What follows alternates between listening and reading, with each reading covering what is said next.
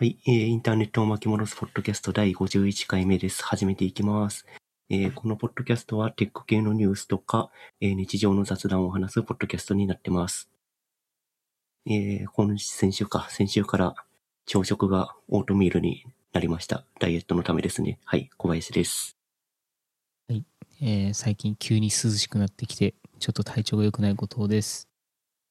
はい。いやえーオートミールー、いいいいですよね。はい、健康的な話とはい。健康な話ですね。そう。いや、自分は割とオートミール食べるんですよ。朝食に。そうなんだ。うん。なんか、ヨーグルトの上にこうかけて食べたりとかして、なんかこう、パッと、なんかいい感じの朝食を、にできちゃうので、個人的には気に入っていて、オーツミルクも結構飲みます。おーいいですね。うん。オートミール初、初めてで食べたんで、はい、はい。ちょっとびっくりしましたね。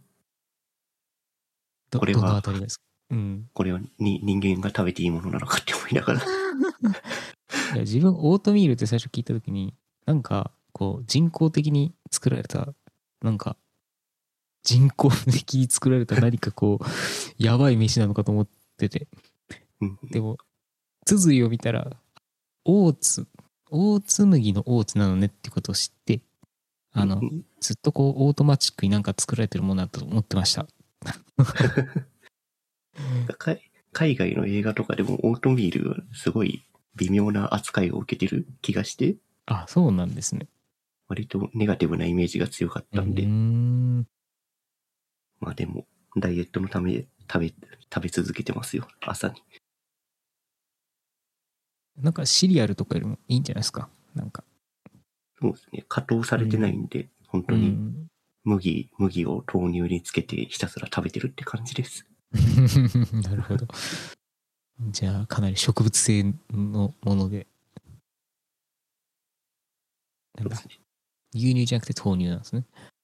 そう、そこもうんうんうんなんか、豆乳の方がよ良いだろうと、タンパク質もあるし、なるほど、なるほという判断ど。確かでに、確かダイエット頑張ってます。に。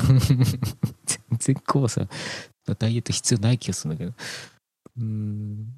まあ、目標体重まで落とせたら、多はい。分この生活は終わると思いますけど、パン派ですか？ご飯派ですか？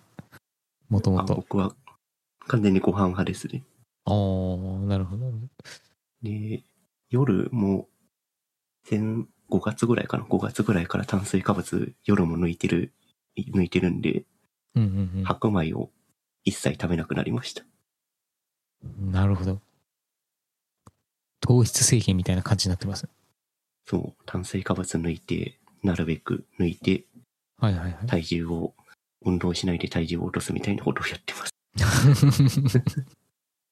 まあでもコバさんそれでえーそれに加えてねロードバイク乗ってるからまあ、そうね。ロードバイク乗るときはやっぱ体力いるんじゃないですか？やっぱ変になんだっけ、まあ。なんかウイウイロを食べたりするんじゃないですか？ああ、そう、糖質はいるので、うん。まあ、ロードバイク乗る前の日はちゃんとカーボン取るようにはしてますけど、ああなるほどなるほど。まあ、ちょっとね、目標体重まで落ちたらまた報告しますわ。はい。いやいやえ急に寒くなってきて体うん体調悪いんですか、今。涼しくなって。うん、そうですね。まあ、今、世間を探してるあれ、あれ的なものではなく、単純に寒くて、ちょっとこう、風邪をひきかけてるぐらいな感じだと思うんですけど、まあ、そういう感じですね。いやー先々週ぐらいだっけ？僕があれに、あれになったって言った はい。あれになって、多分、ね、熱が下がってから、正直1週間、2週間ぐらいは、割と体調悪かったですね。ロングコビットっていうんですかね。ロングコビット。なるほど。やっぱり後遺症というか、続くんですね。うん。なんか熱出したその翌週は本当うん平日。日中ずっと眠いみたいな状態になってましたね。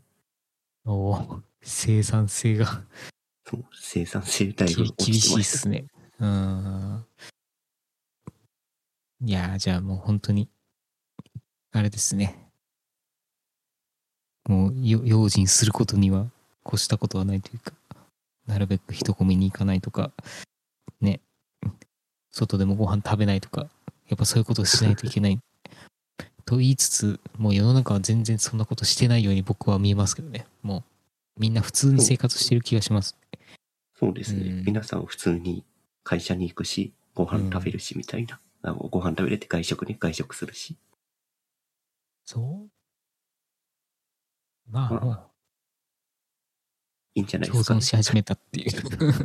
もう、ウィズ、ウうんィズコロナ時代に突入してると僕は思ってますけど。うん、僕もそう思ってます。うんスウェーデンとか確か結構早い段階でそれをやってるんですよね。ああ、やってましたね。ワクチンが出る直前ぐらいにもうなんかそんなことやってた気がしますね。だからマスクも強制しないし、あの、なんだ、普通に、ね、なんだ、行動制限もさせないみたいな、なんかそういう感じでした。まあ、基礎疾患ない人はもうんう普。段の生活でいいんじゃないですかって、一回かかった身だと思ってしまってます。いや、まあ、あの、そう、そう思いますよ。きっと、ここまで感染力強いと、多分絶対みんな無症状でもかかってると思うんですよね。かかってると思うんで、まあ、大体みんなかかりきると、まあなんか、うん、集団免疫ね。そう、集団免疫になるんじゃないかと思いますけど。はい。っていう感じで。まあ、とはいえ、コロナじゃないんですよ。体調不良は気をつけてください。わかりました。ありがとうございます。まあ、来週からまた暑くなるんで、ああ、そうですね。確かに。いやー、また、ね、その温度変化でまた体調崩さないように気をつけてください。割と季節の変わり目になりやすいタイプなんで、毎回嫌なんですよね。突然変化すると。はいはいはい。ありますね。それはよくうんわかります。そうなんですよ。っていう感じで、お互い健康に気をつけながら、はい。というところで、いやノーツの方入ってきますか。ーはい。ネタを拾ってきますか。はい。えーと、まず最初は僕からで、これはまあ、ヤフーニュースから拾ってきたやつなんですが、えーと、先週かな？先週の、なんか、ツイッターで、えーと、トヨタ社長がワクチン反対だっていうようなことを、違うか、ワクチンは遅効性の毒であると、えーうん記者会見で発表し、発言したみたいな個人ブログが広がってしまっていたってやつですね。うん。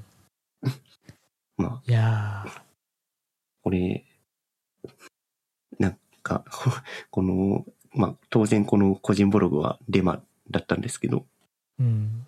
これがツイッター上で拡散されていたのを見て、SNS 終わってしまったなって、そういう気持ちになってしまいました。これは結構やばいですね。なんか、なんか、うんあ、どうぞどうぞ。あなんかツツイッターで軽くデマを流すとかそういうレベルじゃないんですよね、今回のやつって。うん。まあ、個人でが書いたブログが、えっ、と、ツイッターの Yahoo の偽アカウントで、を使って拡散したっていうような、割と悪質なことをやってるんで、うん。うん、なんか、なんだろう、今までのデマとはまた、方向性が違う、悪質性が高いようなデマのニュースになっているなって感じてます。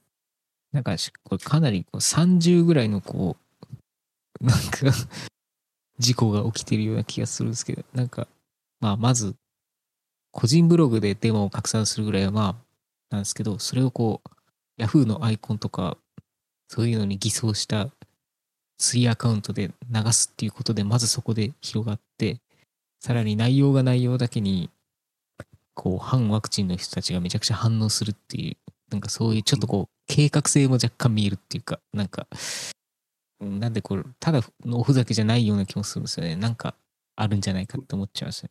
ううん、だから、その、か完全に反ワクチンの人たちが思想誘導したいがためにこういうものをやったんだろうっていうのはなんとなく透けて見えるんだけど、うん。だだからこそすごい悪質性が高いなっていや、思ってます。すね。私、こう、Web2 の特性を悪く使った感じです。そうですいね。やまあ、当然ね、拡散してる人、まあ、これはデマだよって言って拡散してる、してくれてる人もいるんだけど、うん。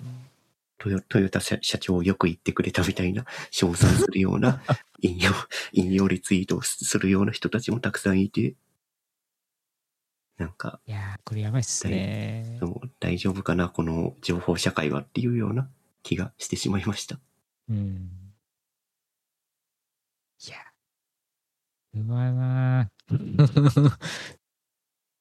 んインターネットリテラシーが問われるというか、もう、それのレベルが低すぎるというか、なんか、流れてきたものをそのまますぐ流しちゃうとか広めちゃうっていう、自分も広めれる、その、なんていうのかな。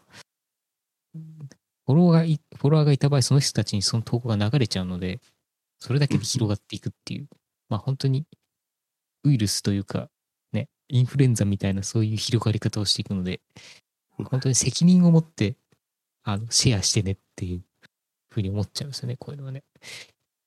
うん。そうなんですよね。なんかう、ん。周りの友達に話すとか、あその SNS って周りの友達に話すというよりは、世間に広めるっていうようなレベルでうんものが広がっていくので、その情報が正しいかどうかは、ちゃんと確認してから、ね、記事の感想を書くなりしておいてほしいなと思う限りですよ。うん。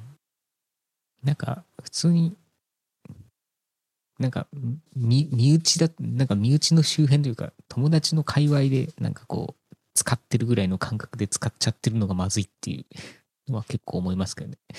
うんうん。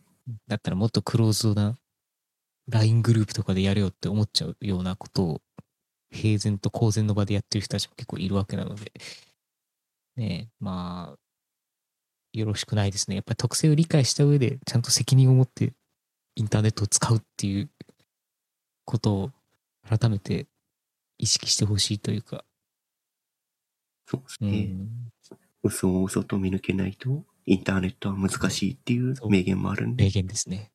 もうそれを、それを壁に貼って、貼っておいてほしい。うんそうですね。なんか、義務教育で教えといてほしいですね。いや、本当に。あ、ひろゆき先生やっぱすごいな。も うそれを掲示板時代にね、もう書いていたんで。まああの頃の方がね、嘘を見抜ける人は多かったですよね、絶対ね。そう、当時はね、うんその、割と、えっ、と、自分の家に電話回線引いてインターネットつなぐみたいな、割とリテラシーが高くないとできないみたいな状態にはなってたんで、それがいいちゃんとフィルターにはなってたんですよね。うんうんうん。今はね、皆さん手のひらにインターネットがあるはずなんで、便利すぎるのも良くないです。誰しもがインターネットに触れられた、触れられるようになった結果、フィルターが効かず、うん。嘘を見抜けない人がたくさん増えてしまったっていう感じですね。そうなんですよ。恐ろしいですね。なんかもう、ね Web2 の暗部を凝縮したみたいな事件ですよね、これはね。うん。なるほど。まあ、こういうのはね、防ぎようがないんですかね。うん。まあ、これこそプラットフォーム側とかが、ね、まさしくなんか、これはフィッシングですみたいな警告するとか、なんかそういうのをこう、あるじゃないですか。なんか、いかがわしいサイトに誤ってアクセスしそうになると、Chrome 側が、あの、なんかちょっと警告してくれるとかあると思うんですけど、なんかそういうものがあないと気づけない人たちは一定数いると思うんで、なんかそういう人たちのためにもなんかプラットフォーム側がそういうのを知った方がいいと思いつつ、なんかその機能が悪く使われるとっていうのもまああるので、まあ確かにちょっと難しいところだなと思いつつ、うん、いや、ツイッターに関してはツイートにいいねじゃなくて、悪いねも入れてもらうとかね。そういうことをしてほしいです。そうっすね。いいねしかないので、客観的に多い、いいねが多い、リツイートイコールいいツイートみたいな風に思われちゃうのが、まあ確かにありますよね。5万いいねって書いてあるけど、裏側では10万悪いねかもしれないし。そう。絶対それはあると思う。まあそう考えると YouTube も今っていいねボタンしかないですよね。そう、昔は低評価も、低評価の数隠したんですよね。去年か一昨年ぐらいに。あれはね、確かに低評価ってすごい投稿者にとってはものすごいダメージなので、あの、見たくない気持ちはわかるんですけど、まあそれによってなんとなくその動画の客観的な評価みたいなものがなんとなくね、あの、数値化されてはいたので、うんうん、まあそういう意味では、いい点と悪い点がなんかあるような気がしますね。ちなみに僕は YouTube は、うん、あの、ブラウザー拡張を入れて悪いねの数字が見えるようにしてあります。見えるんですね。ちゃんとデータとしてあるの？まだ API は生きてるんで、あの、はいはいはいブラウザと、えっ、と、なんて名前だったかちょっと忘れたけど、ブラウザー拡張を入れると悪いねの数字が見えるようになります。悪いね拡張があるんですね。悪いね拡張あります。うんぜひ、後でなんかノートに貼っときます。ありがとうございます。えー、こんなデマがありましたって話ですね。なんかええ先、先週ぐらいも、なんだっけ、安倍総理の、うんうんうん。えっ、と、なんだっけ、病病院か。奈良、奈良医大病院の、えーんクレームがたくさん入ってるみたいなデマが流れたみたいなのを話しましたけど。かこれ系の話が多いですね。デマが流れるみたいな話が。うん。ねなんかね、まあその先にある目的が、まああるから、なんかまあやってるんでしょうけど、それにしてもちょっと、結構その主語がでかすぎて、相当悪質ですよね、やっぱね。えー、目的があるからデマを出すっていうのは、まあ、わ、かるというか、それはそうって感じなんだけど、うん。それをこい、つ、それを許容すべきではないんですけど、えー、防ぎようがないのが、現在のインターネットでございますで。防ぎたいですね。でも防ぐと防ぐで、それは表現の自由になっちゃう。そうそうそう検閲になっちゃ検そうそう、検閲なの何なのって話になっちゃうんで、う。うん。ここはちょっと難しい話ですね。みんな賢くなるしかないですね。そう、それ、このポッドキャストでも何回か、多分どっかで初初期の方で話してたけど、はいはいはい。インターネットが良くなるには人類がアップデートするしかないんで、人類がアップデートして、うん、人類がよバージョンアップしていかないと、インターネットはこのままですっていうことを僕は思ってます。そうですね。メジャーアップデートするためには、みんなが、みんながレベル上げないと無理。そうみんなが賢くならないと。やっぱこう、なんだろう、学校の道徳の授業とかで、こういうの突っ込んでった方がいいんじゃないですか。そうだから、そう、だから本当に教育レベルからね、教えるというか、その教育の現場で教えない限りは、人間って多分アップデートしていかないんで、そう思います。そこはえー文文科省か、デジ庁か、子供庁かわかんないですけど、頑張っていただきたいです。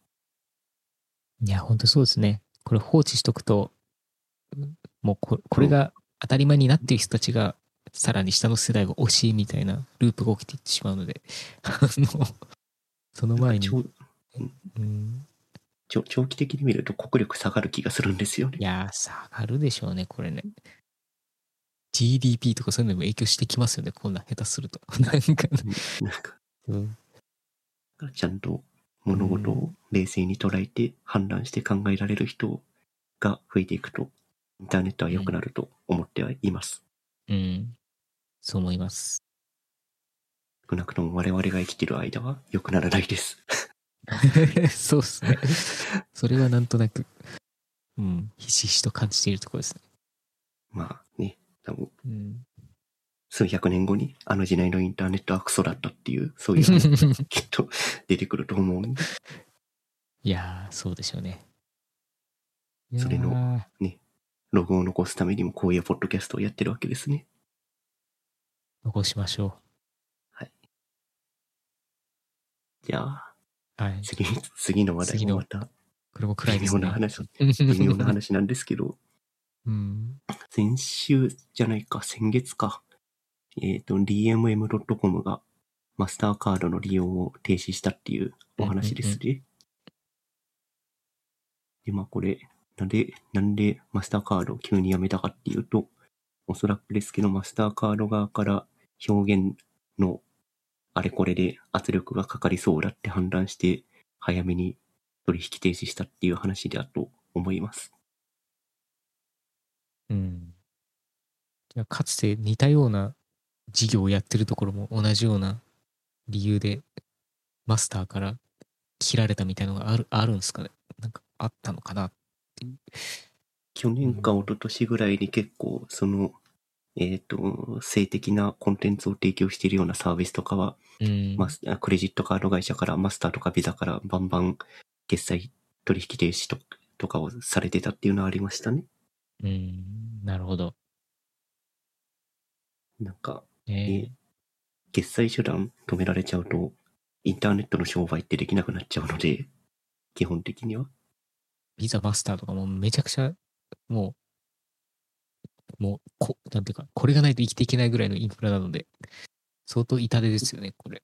そ、そこがうんね、かなり EC っていう文脈だと権力をも持ちすぎちゃってるんで、うん。うん、なるほど。ねこれビザマスター側でもこれ、これをやっちゃうと損なんじゃないですか。めちゃくちゃドル箱のような産業だと思うんですけど。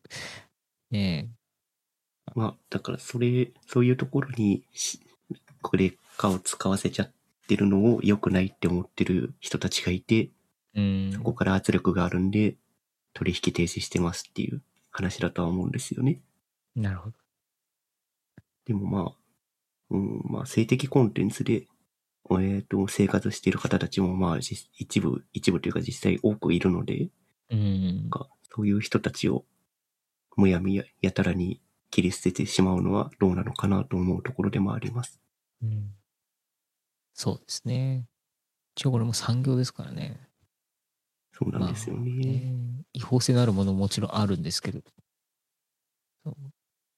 まあ、DMM だと割と青年漫画とか、うんあとは、うーんと、あれか、アダルトビデオとかもか、ああいうのも販売してますけど、まあそこで、ね、そこでちゃんとしたお金、えっ、と、職業として働いてお金を得ている人たちもいるわけなんで、うん。そういう人たちを、に目を向けずに、クレジットカード会社側から取引停止ですってやっちゃうのは、ちょっとクレジットカード会社側の力が強すぎるっていうのと、クレカ会社側が非常に傲慢なんじゃないかっていううん感じるところがありますね。まあ、これはもう本当に、今の大手プラットフォームとかにも結構言えてくる話かもしれないですけど、かなり力を持ってますよね、本当に。そうなんですようね。んささっきニュースでデマを拡散しないようにするには検閲がっていう話をちらっとしたけど、はいはい。このマスターとビザこそまさに検閲してるような状態なんですよね。うん。EC サイトに、うちはこういうコンテンツはダメだと思うんで、取引停止しますってするってことは、もうそれは、インターネット上で取引ができない状態にする、まあ、イコール、ね、発金みたいな状態にしちゃってるわけなんで、うん。うん。確かに。いやー、これはね、なかなか、なかなかに、あれですね。むずい問題ですね。うん。まあ、クレカ使わないような決済手段を、ね、EC 側、EC のプラットフォーム側で用意するぐらいしか対策はないんですかね。うん。まあ、この記事も、このスケブっていう、あの、なんだ、イラストレーターと、その人に頼む人たちによって成り立ってるサービスみたいのが、なんか、あるんですけど、それはなんか、独自通貨みたいなものを作ってるみたいですね。スケブコインっていう。だからまあ、まあ、こういう風になっていっちゃうんでしょうかね。なんかそういう、うーん、まあ、なんていうかな、ちょっとねこう、扱っている商材がさすがにあれなものに関しては、こうならざるを得ないというか。うん。そうですね。まあ、よりクローズドな形で物を販売していくっていうような世界になっていくんですかね。まあ、時代として対抗してるような気もしなくもないんですけど、まあ、なんか、どうなんだろうな。昔のインターネットっぽい空気を感じますね。そうう。いうローズなところで活動するっていうのは。確かに。うん。まあ、まあそうですね。メインストリームと、まあこういう裏、裏の、まあマイナーなアンダーグ、ラウンド。アンダーグラウンドな文化に関しては、まあそういうふうにバツッと分かれていくのかもしれないですね、これから。むしろそうしないと、その人たちの行き場所が逆にないから、もうそういうふうに日の当たらない場所でやっていくしかないというか、やっていった方がやりやすいみたいな、なんかそういう感じなのかなっていう。そうですね。そっちの方がうんお互いに幸せになるのかもしれない。確かにね。まあ、100%融合できないですよね。多分ね。裏をやっぱアングラはアングラであるべきだと自分は思うので、うんまあ、うん、そうしないと、やっぱ良さが死んでしまうというか、ね、表現の自由もできないというか、うん。なるほど。そうなんですよね。プラットフォーム側が力持ちすぎ問題は、クレカだけじゃなくて、EC 側にもあったりしますね。はい。例えばですけど、Amazon で、いつだったかな？ちょっと前、ちょっと前、だいぶ前かな ?2、3年前に、うん。日本のラノベが全部、は、販売停止になったとかっていうのも、ニュースになったりしてましたね。うん。まあ、アメリカそれめっちゃ厳しそうっすもんね。そうですね。割と日本のライトノベルの表紙のイラストって、ね、割とあれな感じの絵が多いんで、うん、まあね、え表うん、日本で OK だけど海外じゃダメですよっていうのは、まあ、わからんでもないですが、うん。EC、EC のプラットフォーム側が、まあ、バンするのも仕方がないところはあるんですが、なんだかなっていうような、もやっとした気持ちになります。うん、確かに。えー、まあやっぱこう会社側もこう会社であり続けるために、やっぱ世間からのそういう意見にちょっと同調しないと、そもそも会社としてどうなのみたいな、なんかそういう感じにななるから、多分そうせざるを得ないんでしょうけど。まあ、Amazon.com の件に関しては完全に国、国ですね。国からうんこれダメですって言われて、ダメになってるっていう形なんですけど、うんなるほど。まあね、表現規制は難しいですね。国またいちゃうと。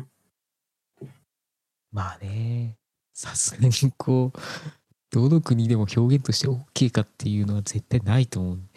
まあ、うんうん、ちいとこですね。特に日本なんて本当に、まあ、かなりグレーゾーンというか、かなり危険なラインいってると思うんですけど。日本の文化、って。割となんか理想、理想郷的な感じですよね。表現の自由的な文脈で言うと。そう思いますよ。うん、まあ、だから、ね、日本のそういう文化に海外の人たちがみんな興味を持ち、ね、あの、るのもすごくよくわかるんですけど、うんえー難しいですね。日本もなんか表現規制、表現規制っていう話はちょくちょく国会とかでも取り上げられてますけど、僕は個人的には表現規制はもうどんどん緩くした方がいいと思っていて、うん。もう、まあこういう言い方あれですけど、日本は脱法コンテンツをひたすら輸出する国っていう立ち位置で 外貨を稼ぐ、外貨を稼ぐのが一つ生きる道なんじゃなかろうかと思ってますね。ていうかもう、そこしか、そこがやっぱすごく強いんじゃないですか、日本ってやっぱ。うんだし、特色でもあると思うので、ね、そこはやっぱり、ああいう、ね、車産業とかそういったものに加え、まあこういう人たちの、ね、あの、力っていうのはものすごく強いので、なんかそういう人たちを逆に潰してしまうのは本当に国力の低下になると思うの。なんか、その辺をよくや、よくしてほしいと思ってますけどね。でも確か、ね、今も政治家の赤松先生はい。も、すごいそこ、すごい押してましたよね。はい、そうですね。うん。この前の参議院選でも議員になられたんで、うん。いやー、なんとか表現規制を守っていただきたいですね。うん。これ以上きつくならないように。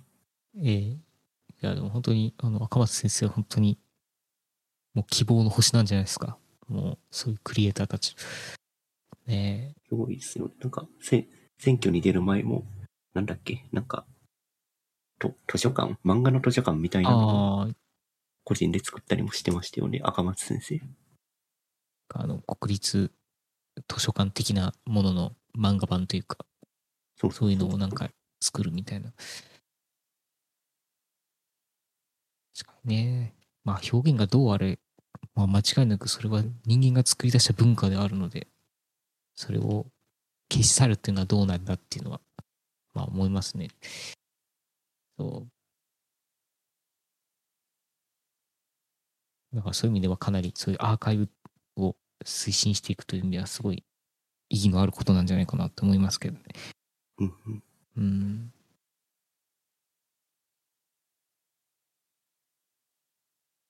うん。うん。まあ、ちょっと、表現規制とか、プラットフォームとか、その辺は、引き続きウォッチャーしておきたいですね。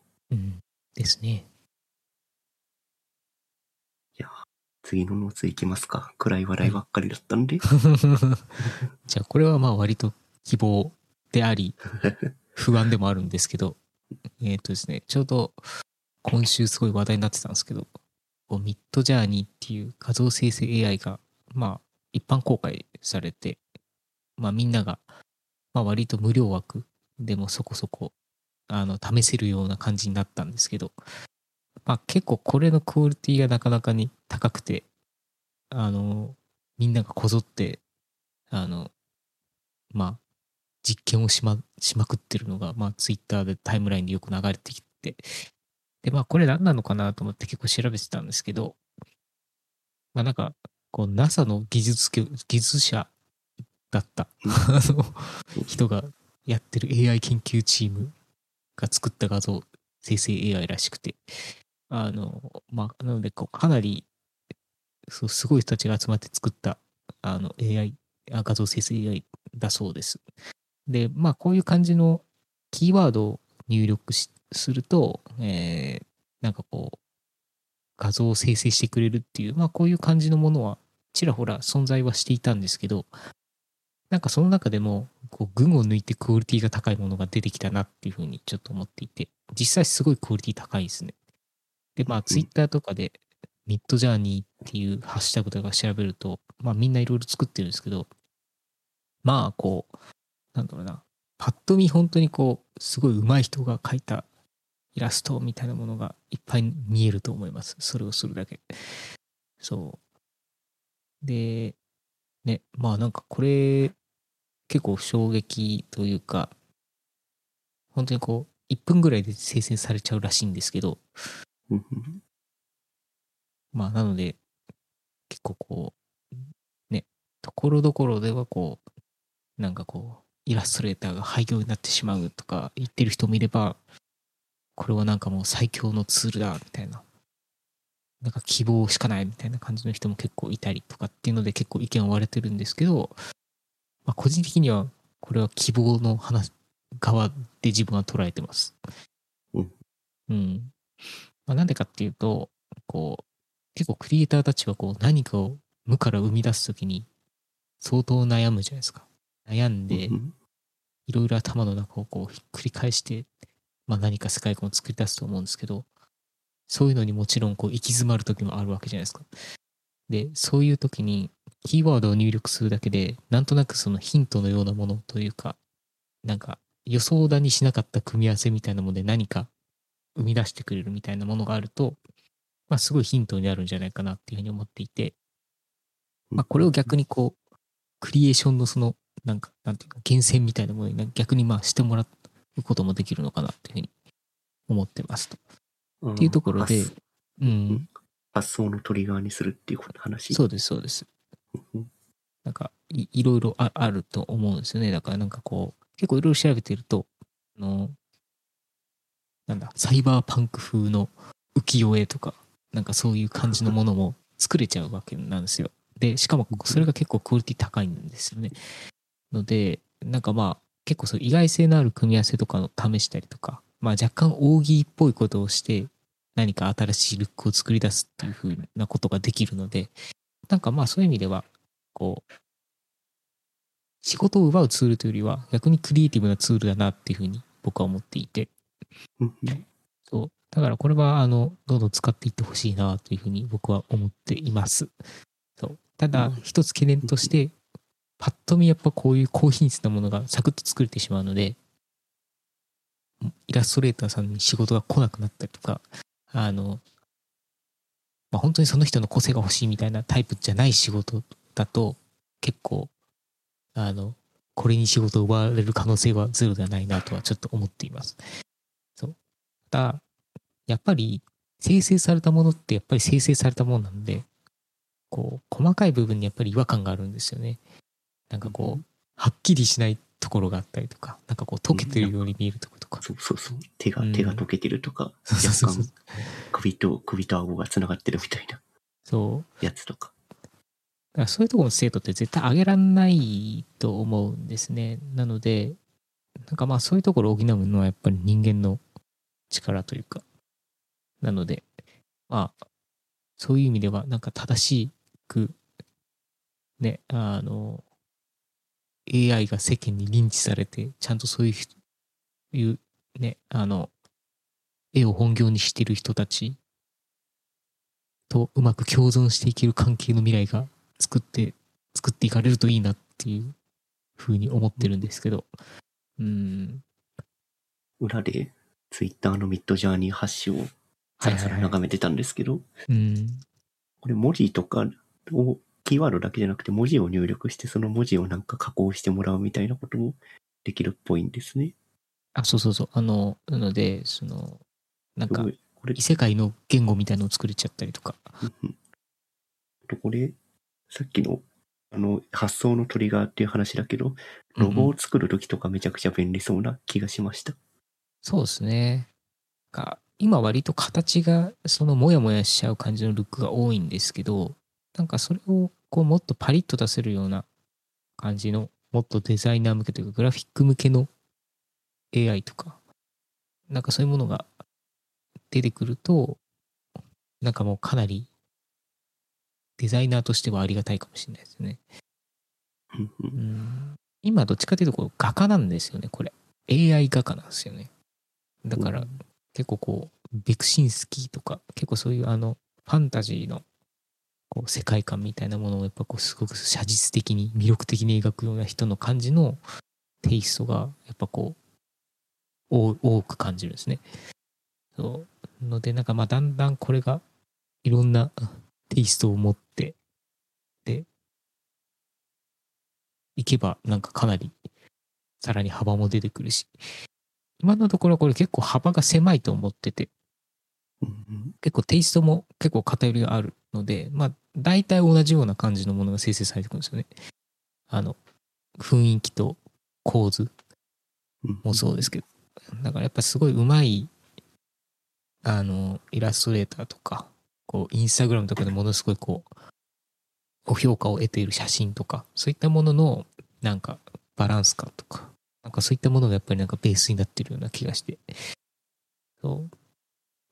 ので、そうですね。まあなんか、大体こう安定してプロクオリティのものがこう、出せちゃうっていうのは強みであり、ちょっと弱みでもあるかなっていうふうに思ってるので、なんか、徐々にどう変わっていくのかなっていうのはちょっと楽しみではあるんですけど。うん。学習データというか元になってるデータが結構いい感じの絵をピックアップして、ピックアップするというか、もうデータとして、元のデータとして扱ってるから、割といい感じのイラストが勝手にできちゃうっていう感じなのかな。そう、なんかそういうことなのかなと思って、まあおそらくこのミッドジャーニーが、の技術になってるこの GAN っていう敵対的生成ネットワークっていうものについてちょっと調べてみたんですけど、なんかこれってどういう仕組みなのかなっていうふうに見ていたら、えーっと、まあなんか、ジェネレーターと、えー、ディスクリミネーター、鑑定士がいて、えっ、と、まあ、つまりこう、偽物をこう、じゃんじゃん作りまくるジェネレーターと、それを本物かどうかを見破る鑑定士っていうものが、こう、二人いて、で、それをこう判断して、えーまあ、本物だと判断したものをこう、ユーザーに見せるみたいな、なんかそういう感じの動きっぽいですね。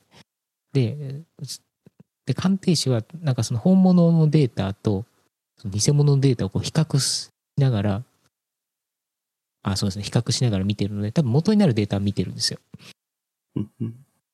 で、ジェネレーターは、まあとにかく、こう、すごい量の偽物を多分大量に作るんですけど、で、そこでなんとなく近しいものだけをこうピックアップして、精度を上げていくみたいな、多分なんかそういう作り方をしてるんでしょうね。なので多分、こう、大量のデータベースみたいなのが多分なんかサーバーにあって、で、それが正しいデータですね。そそれを判断しながら偽物が作り出したものをこう比較してじゃんじゃん投げて、で、最終的にこう、ユーザーにレコメンドされたものをユーザーが見て、でそれをこう、その中から1枚選んで、それに、それをさらにどういうテイストに変えるかとか、えー、高画質化するかとか、なんかそういう選択肢を行うようなことをしているので、なんか、こう、生成側の方と、ユーザー側の方での、なんか相乗効果でなんかだんだん精度が上がっていってるような感じがしますね。うんうん。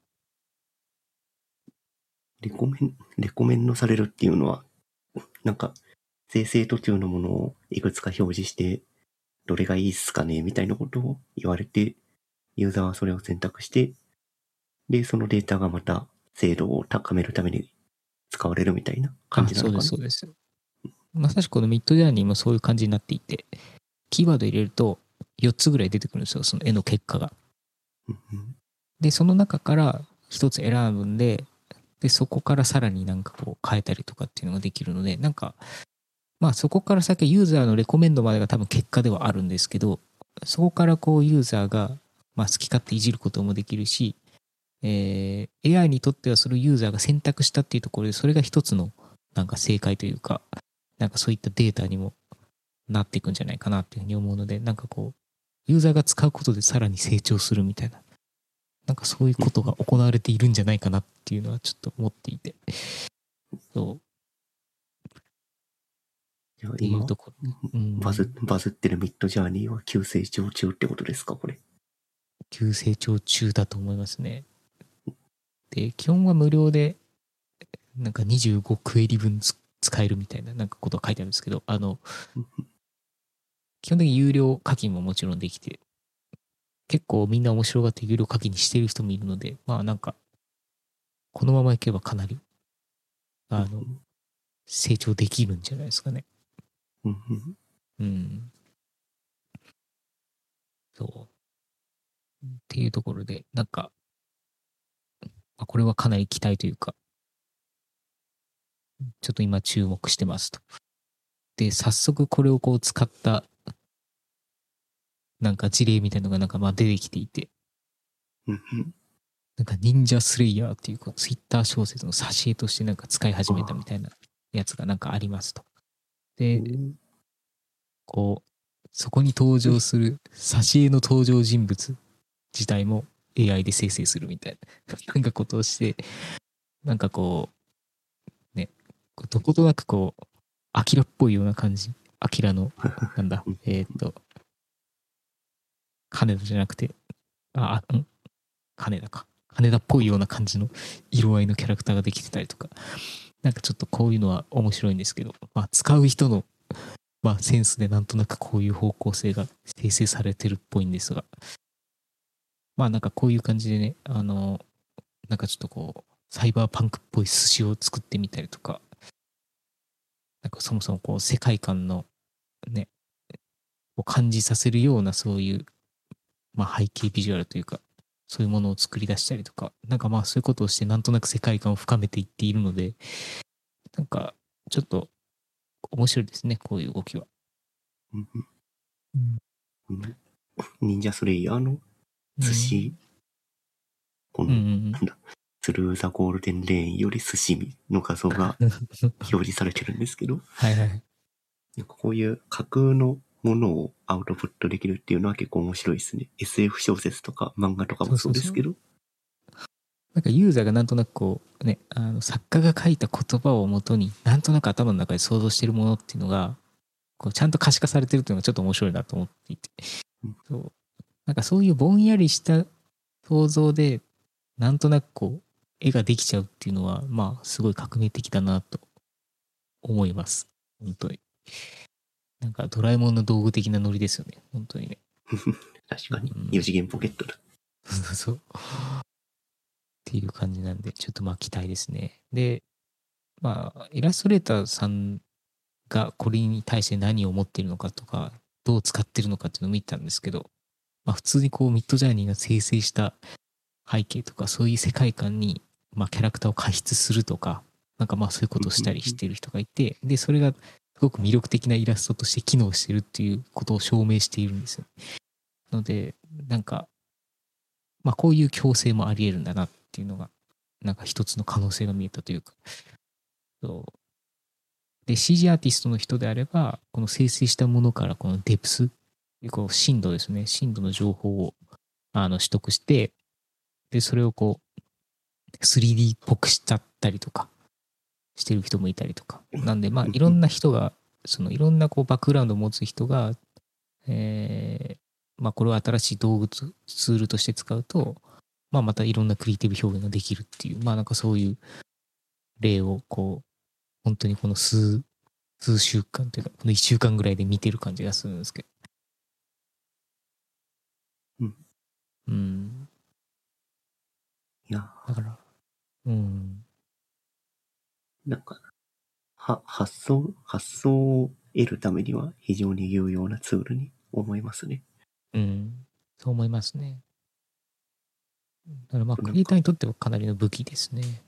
うんうんミッドジャーニーのハッシュで作られてるのをパラパラさっきから眺めてますけど、こっちも言ってたけどテイストが似てるっていうのは確かにそうですね。そう。統一感があるんですよ。あ 統一感があるってことはやっぱり似てるんですよね。うん、なんかさ、さ、完全に作家だよね。そう、作家なんです。ミッドジャーニーさんが描いたイラストなんや、みたいな、そんな感じになっちゃううよね。ん。そうなんです。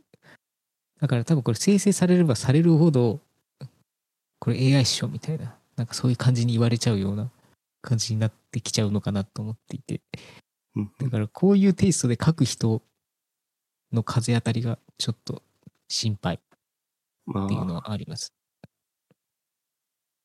ミッなんかドジャーニー、うん。ミッドジャーニーが使ってるデータをなんか、より日本のコミックとか漫画チックなものに差し替えたら、勝手に漫画が作れたりとかしないんですかね。いや、全然できるじゃないですかね。あの、だから今こう、キャラクターなんかこう、なんだ、ヘッドホンをつけた女の子の画像みたいなのを作ってみたいな風に言うと、やっぱりテイストとしてはこう、洋芸っぽいというか、なんか、やっぱ海外のキャラクターっぽいテイストで上げてくるんですよね。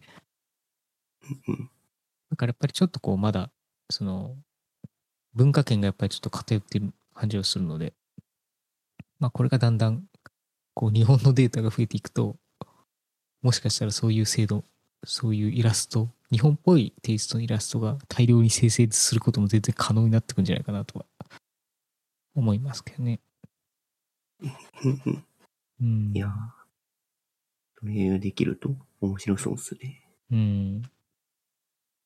となんか、忍者スレイヤーの人もそうだけど、うん。なんか、小説の挿絵にするとか、例えばだけど、同人誌の表紙絵を描いてもらうとかっていうのも、割と現実的な話としてあるのかな？うん。ありそうですね。そうただ、その、出力されたものをそのまま使うだけでは、多分、それはもう個性にはならないので、それをどう編集するかとか、どう調理するかっていうところに、やっぱりなんか手腕がと問われてる気がします。だから、まあ、使う人の腕なのかなっていうのはちょっと思いつつ、そう。まあ、そうですね。まあ、テイスト、まあ、やれるテイストが増えていくいったら、まあ、全然そういうことも可能な気はするんですけど。うそのんう。ち誰かが4コマ漫画作ってみたっていうのを、ツイッターで定期投稿し出すような気がする。確かに。なんか話まで AI で作って AI に書かせてみたいななんかことしそうですよね。うん。うん人間は AI 様が作ったコンテンツを消費するだけの動物になるしかないっていう。そう。なんか、それどうなんだろうと思うんですけど、まあ、でも、そういう世界線も見えますよね。ほんのりね。ううんんうん大量の小説のデータ読ませて、シナリオ書いてもらって、それをうんミッドジャーニーさんに絵に起こしてもらうみたいな。まあ、可能ではないんでしょうけど。まあ、でも全部似たような感じになりそうですけどね、なんとなく。うんうんやっぱ、オリジナリティっていうものは人間にしか出せないもんだと思うんで。うん、だと思います。